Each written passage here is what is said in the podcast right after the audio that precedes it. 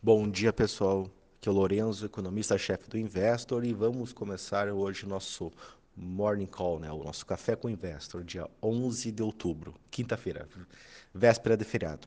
Pessoal, é, que nem eu havia falado ontem no nosso status né, o, do dia, o mercado ontem de manhã dava sinais de que estava perdendo força e poderia ter um dia negativo. E, infelizmente, isso acabou se concretizando, principalmente ontem à noite. Né, o mercado entrou em forte movimento de queda.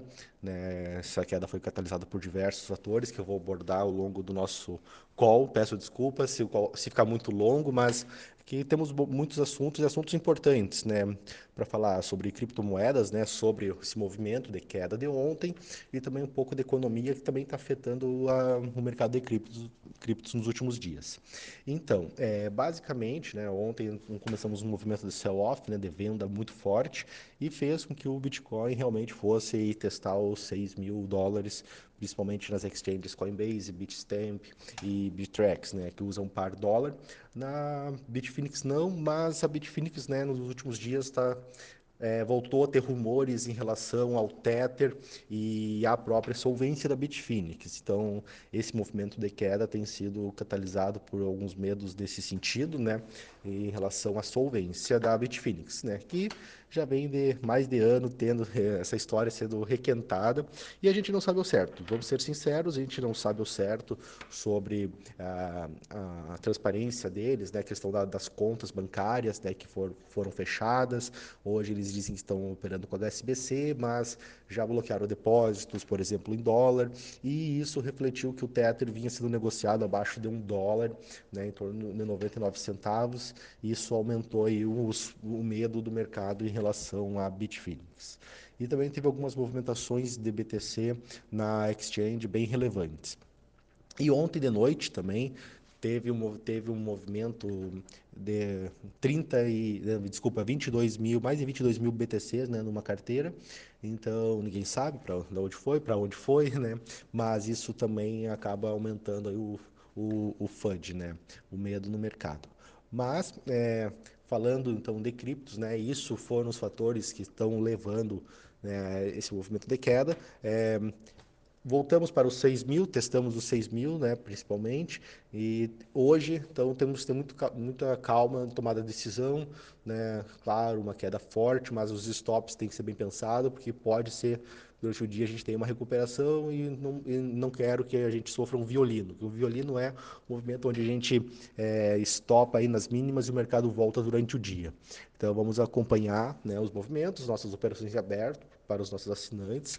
A gente vai manter eles informados ao longo do dia, né? Mas esse é o movimento que foi é, que está tá acontecendo e a gente está monitorando de perto, é, acompanhando aí o mercado, mas não só o mercado de criptos, né? Então, é importante nós falarmos que ontem, no, nos últimos dias, até o amigo compartilhou anteriormente aqui o vídeo do Fausto, né, falando do início do crash na, no mercado americano de ações. Mas não só no mercado americano. Uh, o mercado americano realmente passando por uma forte queda nos últimos dias, né? Então, só que isso pode ser o início de uma queda maior ainda, né? E digo, digo isso também porque a gente vem acompanhando, venho acompanhando, eu acompanho o mercado, não só de criptos, mas o mercado de outros ativos também, porque querendo ou não, a gente tem uma relação de fluxos de capitais nesse sentido. É, mercado chinês, por exemplo, o mercado chinês de ações, grandes empresas como Alibaba, Tencent, que é uma empresa holding que comprou agora a participação no Nubank, por exemplo, estão com praticamente 50% de queda nos últimos meses, né? 40% de queda nas ações. Então a gente vem tendo aí um movimento de, de queda no mundo todo de ativos de maior risco, isso de uma certa forma reflete também no mercado de criptomoedas, porque aqueles capitais mais institucionais, vamos dizer assim, que hoje já estão em criptos, eles também tendem a reduzir posições. E qualquer posição reduzida no mercado de criptomoedas, seja 30, 40 milhões de dólares, ainda também impacta, ainda impacta muito no preço. Né? Então a gente está tendo aí uma aversão ao risco né, global em ativos de risco e isso é, reflete também um pouco no mercado de criptomoedas. Né? E até falando da Bolsa Americana, a Bolsa Americana vem, vem batendo máximas e as máximas que ela alcançou foi muito baseado em empresas de ações de tecnologia, né? não só chinesas, que também são listadas lá, mas também empresas americanas aí que tiveram muita valorização. Que a gente vê viu, no caso, Apple, Amazon, Netflix, né, empresas valorizaram muito, e então a gente pode ter aí sim uma, uma correção mais forte do mercado de ações americano. Isso tem algum reflexo no mercado de criptos. Por outro lado, esse é um, é um momento até novo e desafiador, porque tem outras pessoas, outros analistas, economistas, que defendem que o, nesse movimento de queda ah, das ações americanas, é, o Bitcoin possa se tornar um porto seguro é uma coisa que a gente tem que analisar ao longo do tempo e pode ocorrer. Mas no primeiro momento, sim, vai ser influenciado né, o preço do Bitcoin pela queda dos ativos, outros ativos de risco. Né? Então, essa mensagem eu queria passar então, sobre o mercado de criptomoedas, essa, essa forte realização. A gente está monitorando aí as questões sobre Tether, Bitfinex e também né, o, esse risco global aí que estão é, nas bolsas, estão no mundo de criptomoedas.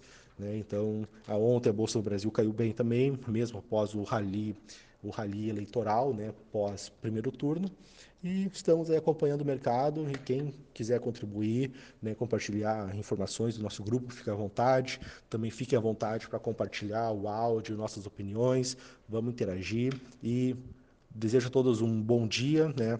É, temos aí um feriado iniciando. Vamos, qualquer novidade relevante, vou estar tá vindo aí compartilhar com vocês, podem, podem ter certeza.